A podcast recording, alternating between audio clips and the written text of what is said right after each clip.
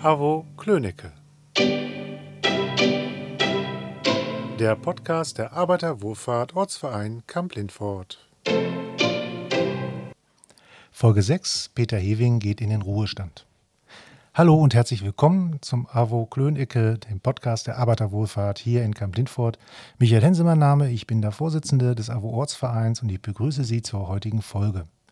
Seit 1976 steht auf der Markgrafenstraße direkt gegenüber dem Josef-Jürgens-Haus der Gemeinde St. Josef das AWO Seniorenzentrum. Geleitet wird dieses seit 2013 von unserem heutigen Gast Peter Hewing. Er sorgt für reibungslose Abläufe und ist für seine Bewohner und Mitarbeitenden da. Herzlich willkommen, Peter. Schön, dass du da bist.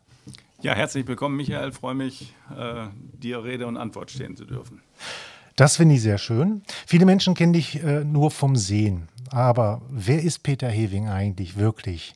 Dazu habe ich ein paar Faktenfragen mit der Bitte, diese wahrheitsgemäß zu beantworten. Möchtest du eine Frage nicht beantworten, dann einfach mit weiter das kommentieren. Sternzeichen. Jungfrau und den Löwen im Aszendenten nicht vergessen. Familienstand? Verheiratet seit äh, 35, 30 äh, Jahren jetzt. Im, im November sind es 30 Jahre, genau. Ja, dann Glückwunsch. Danke. 30-jährige Krieg so fast beendet, ne?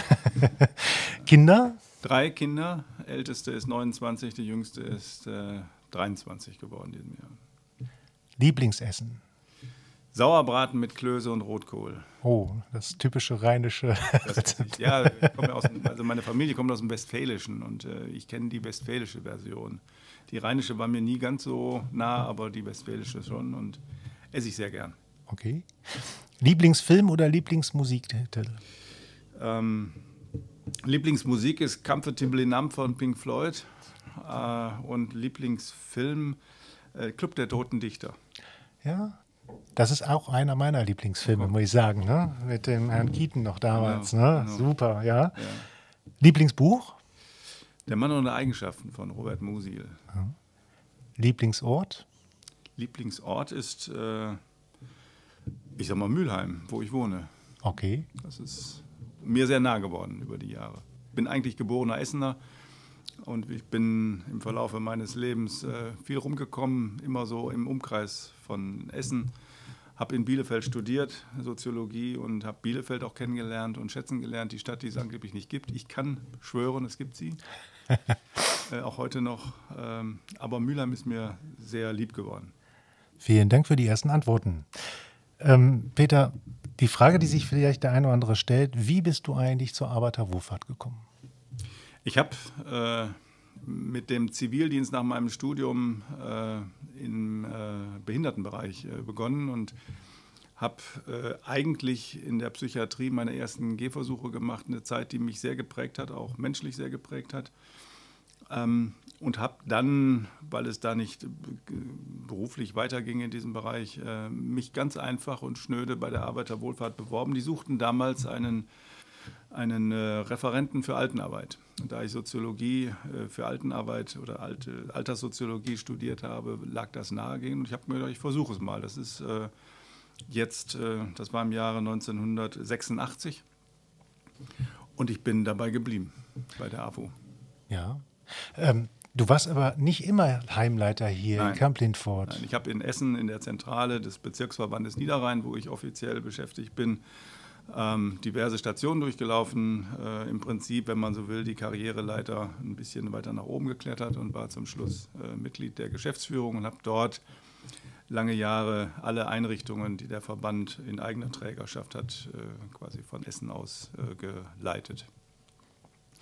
Und bin dann äh, nach dem äh, Wechsel in der Geschäftsführung in ein anderes äh, Tätigkeitsfeld gewechselt, habe das Qualitätsmanagement für den Verband aufgebaut, bis zur Zertifizierung gebracht und bin dann 2003 nach Langenfeld in eine Einrichtung gewechselt von uns, in eine Pflegeeinrichtung, die mir sehr lieb geworden ist. Dann bekam ich den Auftrag, äh, hier zum Niederrhein zurückzukommen und äh, in Mörs äh, mitzuhelfen, die Einrichtung wieder auf den richtigen Weg zu bringen, was ich denke ganz erfolgreich hingekriegt habe. Habe da zehn Jahre gearbeitet und dann habe ich hier nach Kamp Lindfort gewechselt, was eine richtige Entscheidung gewesen ist für mich. Was hat dich gereizt, Heimleiter eines solchen Seniorenzentrums zu werden?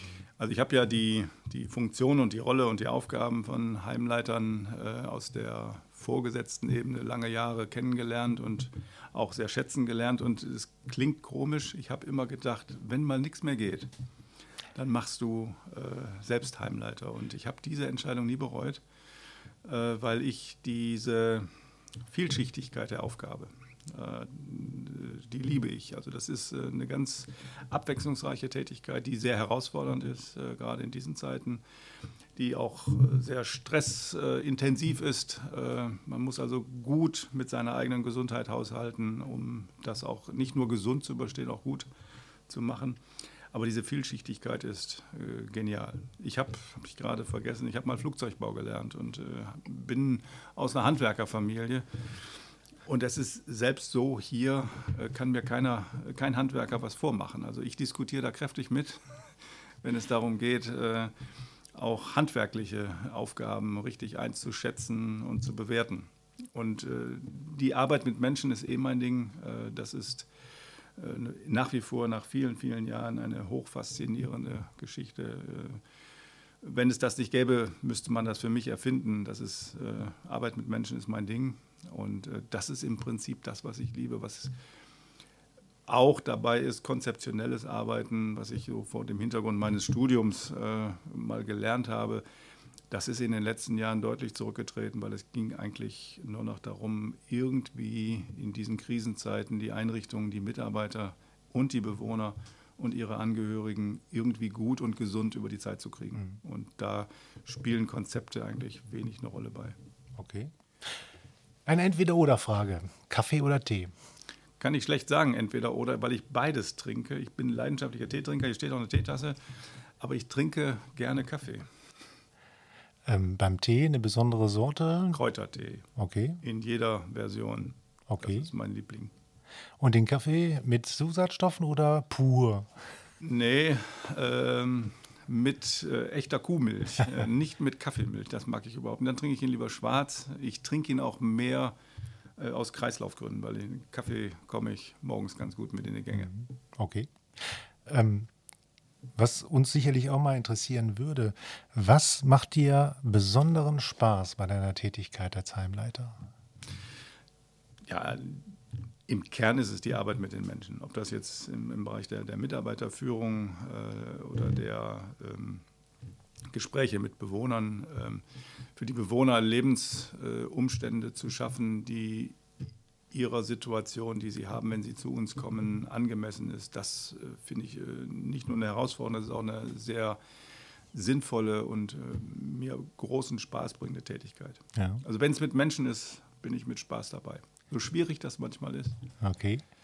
Gibt es irgendein Ereignis, was dir in Erinnerung geblieben ist, was besonders war in deiner beruflichen Entwicklung?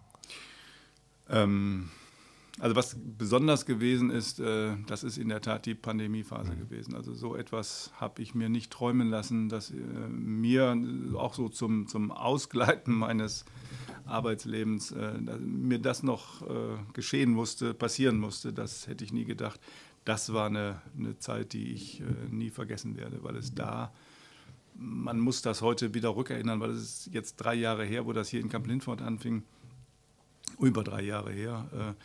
Es ging hier um Leben und Tod. Und das ist eine sehr existenzielle Auseinandersetzung mit Sicherungsfragen. Wie kriegen wir die, die Gesundheit der Mitarbeiter gesichert? Wie kriegen wir das Leben der Bewohner gesichert? Äh, und wir haben ja ganz, ganz viel erlebt.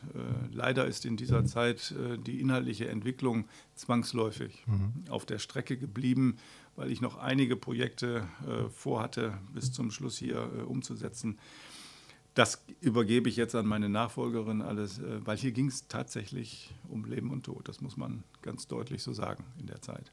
Hm. Jetzt ist die Pandemie ja eigentlich so ein bisschen abgeflaut. Ich will nicht sagen, sie ist vorbei, aber sie ist abgeflaut. Ähm, hat sich der Betrieb im Seniorenzentrum jetzt einigermaßen wieder normalisiert? Ja, wir sind, äh, ich sag mal, auf dem besten Wege. Sämtliche Schutzmaßnahmen sind verschwunden. Wir müssen auch nichts mehr dokumentieren. Aber du sagst das völlig zu Recht, die Pandemie ist nicht vorbei oder sagen wir mal der Virus, es gibt ihn immer noch. Und äh, das äh, verpflichtet uns auch weiterhin sehr aufmerksam und sehr diszipliniert mit diesen Dingen umzugehen.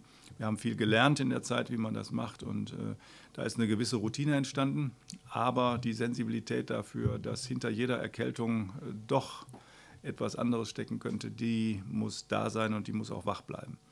Ansonsten sind wir quasi wieder im Normalbetrieb. Wir haben, glaube ich, vor zwei Monaten auch vorne unseren Haupteingang wieder komplett geöffnet, sodass er mehr oder weniger ohne Kontrollen auch wieder begangen werden kann. Und das war so das letzte äußere Zeichen, äh, dass wir im Prinzip wieder im Normalbetrieb hm. sind. Okay. Eine Entweder-Oder-Frage. Brötchen oder Brot? Lieber Brot. Eine bestimmte Sorte? ja, Körnerbrot in jeder Form. Also am liebsten Vollkornbrot. Äh, äh, es gibt bei uns in Mülheim ein, ein Walnussbrot. Das ist äh, von einem Bäcker nördlichen. Das ist sehr lecker. Alles gut. Heimleiter sind wichtig und müssen ständig erreichbar sein. ähm, die Zeit hat sich gewandelt. Wir erleben das in der Gesellschaft, dass da sich vieles verändert. Ähm, kann man das auch für die Senioren sagen, die hier im Laufe der Zeit zugezogen sind, ins Seniorenzentrum dazugekommen sind? Ja, ganz deutlich. Also wenn ich das äh, Ganze vergleiche äh, mit meinen Anfangsjahren, ich habe ja von Anfang an immer mit den Pflegeeinrichtungen zusammengearbeitet. Ähm, die Menschen, die jetzt zu uns kommen, sind sehr anspruchsvoll geworden, sind sehr pflegebedürftig und sehr krank. Wir haben die Situation zunehmend, äh, dass wir mit den Pflegebedürftigen aufnehmen, auch die Familien, die dazugehören. Man muss das äh, etwas ernüchtert feststellen, dass Familiensysteme, um das mal sehr vornehm auszudrücken, oft sehr problembeladen sind und in Bezug auf Mutter oder Vater oder Onkel oder Tante, je nachdem, wer zu uns kommt, selten einer Meinung sind und uns äh, mit sehr widersprüchlichen Anforderungen und Ansprüchen konfrontieren. Äh, und das hat sich deutlich verändert in den letzten Jahren. Hinzu kommt eben, dass die Menschen selbst sehr krank geworden sind, äh, dass der Grad der Demenz gestiegen ist. Das ist bekannt. Also bei uns im Haus hat jeder in irgendeiner Form etwas mit diesem Thema zu tun. Ähm, das ist für uns aber keine große Herausforderung mehr. Die Menschen sterben früher. Und wir sind ja Teil hier im Demenz, äh, im, äh, ähm, Palliativnetzwerk äh, Niederrhein und äh, haben dort auch einen Schwerpunkt entwickelt in den letzten Jahren, äh, den Menschen also auf dem letzten Lebensweg das zu geben, was sie für sich brauchen und den Familien die Unterstützung zu geben, die sie brauchen. Und das hat sich in der letzten Zeit doch deutlich in diese Richtung weiterentwickelt. Das heißt, der Job des Heimleiters und auch der Pflegekräfte im Seniorenzentrum ist gestiegen. Ja, die Anforderungen sind deutlich gestiegen. Äh, und das ist nicht nur durch Corona noch mal mehr geworden, das ist insgesamt äh, eine sehr äh, sinnvolle und auch sinnfüllende Tätigkeit, auch was Pflege angeht. Aber es ist ein enormer Anspruch. Äh, der administrative Teil, was Pflege angeht, ist überbordend. Äh, es gibt nichts, was wir nicht dokumentieren müssen und nachweisen müssen. Und alles, was nicht nachgewiesen ist, hat nicht stattgefunden. Und dann hat man gleich die Auseinandersetzung mit den Aufsichtsbehörden, aus deren Sicht auch völlig zu Recht, das ist nun mal deren Denke. Aber wir müssen das irgendwie leisten und es muss leistbar bleiben. Und das ist schon eine sehr anstrengende äh, Herausforderung geworden in den letzten Jahren. Ja. Das kann ich mir sehr gut vorstellen. Ja. Nochmal eine Entweder-Oder-Frage. Es geht um Urlaub. Lieber Berge oder das Meer? Ich bin ja begeisterter Radsportler und ich liebe es, die Berge hochzufahren. Insofern lieber, das, äh, lieber die Berge. Äh, Wasser ist nicht so mein Ding. Als die Kinder noch klein waren, musste ich immer mit an den Strand und habe das auch brav gemacht, mit den Kindern ins Wasser. Ich bin froh, dass sie nicht mehr bei uns wohnen und alleine ins Schwimmbad gehen können. Weil es nicht meins. Ähm, du sagst, du machst gerne Fahrradsport. Das heißt, zu Hause eine schöne Rennmaschine oder auch? Ja, das, ich habe äh, mehrere äh, Versionen davon. Aber es ist der Rennradsport, der mich fasziniert seit äh, ewigen Zeiten. Ich habe früher mal Basketball gespielt, äh, habe mir die Knie kaputt gemacht und habe dann irgendwann umgesattelt auf einen Ausdauersport. Und da ich wegen der kaputten Knie nicht laufen kann, habe ich mich aufs Rad gesetzt. Und das ist eine Leidenschaft bei mir. Auch Wettkämpfe gefahren? Ja, aber die Zeit ist vorbei. Die Zeit ist vorbei. Ich bin jetzt 66 äh, und ähm, das ist nicht mehr meins. Ich mache jetzt äh, äh, Touren, mhm. lange Touren über 1200, 1400, 1600 Kilometer. In äh, einigen Wochen ähm, fahren wir wieder äh, 1400 Kilometer nach Dänemark hoch. Äh, täglich äh, Radfahren, das ist äh, eine ganz tolle Geschichte, um zu entspannen und auf andere Gedanken zu kommen. Ja. Und da investiere ich meine, meine Kraft und meine Energie als Sportler. Okay. Ja. Ja, hört sich aber auch sehr faszinierend an. Ja. Da sieht man wahrscheinlich auch sehr viel ja. von der Welt. Ne? Also wenn es eine Art zu reisen gibt, die ich jedem empfehlen kann, setzt euch aufs Rad und fahrt durch die Welt mit dem Rad. Äh, die Geschwindigkeit ist schneller, als wenn man zu Fuß läuft, als wenn man wandert. Aber längst nicht so, dass man nichts mehr mitbekommt. Also man kriegt ganz viel vom Land mit. Man riecht, man schmeckt vieles. Also es ist eine tolle Art zu reisen. Mhm. Ähm, du gehst jetzt langsam in den Ruhestand. Ne? Ende des Monats, glaube ich. Ja, ist Ende Juli. Ende Juli. Ende Juli. Ah, Juli. wir sind ja noch im Juni, genau. Also Ende Juli gehst du in den verdienten Ruhestand.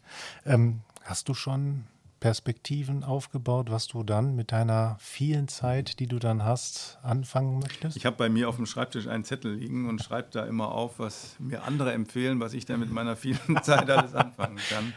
Ich habe irgendwann mal einen Summenstrich darunter gemacht und gesagt, ich werde mir ein halbes Jahr Auszeit gönnen und in der Zeit versuchen, möglichst nichts zu tun, was irgendwie mit Pflicht oder sonst wie zu tun hat, außer Familie. Da gibt es ja auch Pflichten. Ähm, ich bin bei unserem Bundesverband als äh, Qualitätsmanagement-Auditor ähm, tätig und reise so ein bisschen durch Deutschland und auditiere. Äh, das werde ich auch noch eine Zeit lang so machen. Ähm, ansonsten habe ich noch keine konkreten Pläne, außer dass ich äh, Radfahren will äh, und äh, für meine Familie ein bisschen mehr da sein, als mir das in den letzten 37 äh, Jahren gelungen ist. Mhm.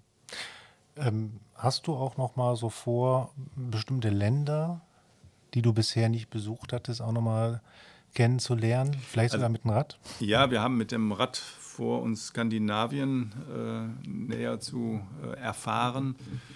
Und der Kumpel, mein Freund, der Jürgen, mit dem ich fahre, äh, will unbedingt noch mal nach England. Ich bin noch nie in England gewesen und es gibt eine wunderschöne äh, Tour von unten von der Südspitze hoch bis nach Schottland und die reizt mich. Mit ihm zu fahren, äh, die ist sehr anspruchsvoll, weil England hat äh, durchaus auch Berge ähm, ich hoffe, dass wir das mit unserem Alter noch äh, geschafft bekommen. Aber das ist so eine Idee, die, die mir bleibt. Ansonsten bin ich überhaupt nicht der Mensch, der Fernreisen machen hm. muss. Äh, das, äh, ich gucke mir sowas gerne im Fernsehen an, aber ich setze mich nicht in den Flieger und fliege irgendwie nach Jamaika oder so. Das ist überhaupt nicht meins. Okay.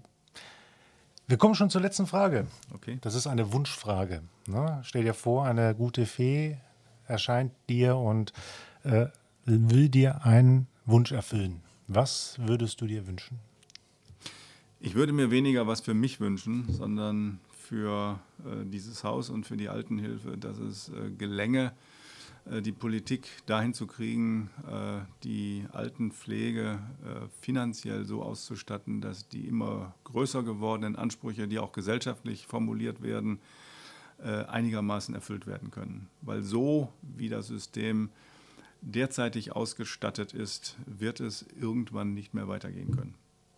So, das ist keine optimistische Sicht am Ende eines solchen Gespräches, aber es geht ja um den Wunsch und der Wunsch wäre, dass es eine, ein Füllhorn gäbe, das man ausfüllt und uns bedenkenlos deutlich mehr Ressourcen zur Verfügung stellt. Und dann bin ich auch sicher, dass bei knapper werdendem Personal wir in der Lage wären, eine gute, wenn nicht sogar sehr gute Pflege und Betreuung für die Menschen, die hier leben, äh, sicherstellen zu können. Ja, Peter, zunächst mal vielen Dank für dieses Gespräch, ähm, was für mich jetzt auch sehr äh, interessant war, von dir zu hören. Ja, ähm, als AWO-Vorsitzender möchte ich mich natürlich auch nochmal für die letzten 13 Jahre, Zehn Jahre. Zehn Jahre, Zehn Jahre genau. Äh, herzlich bedanken für die Zusammenarbeit, auch im Namen meiner Vorgänger. Wir wünschen dir viel Glück, viel Erfolg, viel Gesundheit, viele Kilometer auf dem Rennrad. ne? Und ähm, sagen einfach mal an dieser Stelle, lieber Peter, lebe wohl. Herzlichen Dank und Glück auch für euch. Das war die AWO Klönecke. Sollte er Ihnen gefallen haben, dann sagen Sie es doch bitte weiter. Wir sind aktuell über unsere Homepage unter www.avo-klönecke.de avo-camp-lindfort.de, bei Spotify, Amazon Music sowie bei Apple Podcast unter dem Titel Avo Klönecke zu hören und zu abonnieren. Sollten Sie eventuell ein Wunschthema für unseren Podcast haben, so können Sie uns dies gerne per Mail unter podcast.avo-camp-lindfort.de mitteilen. Die Avo Klönecke geht in den wohlverdienten Sommerurlaub.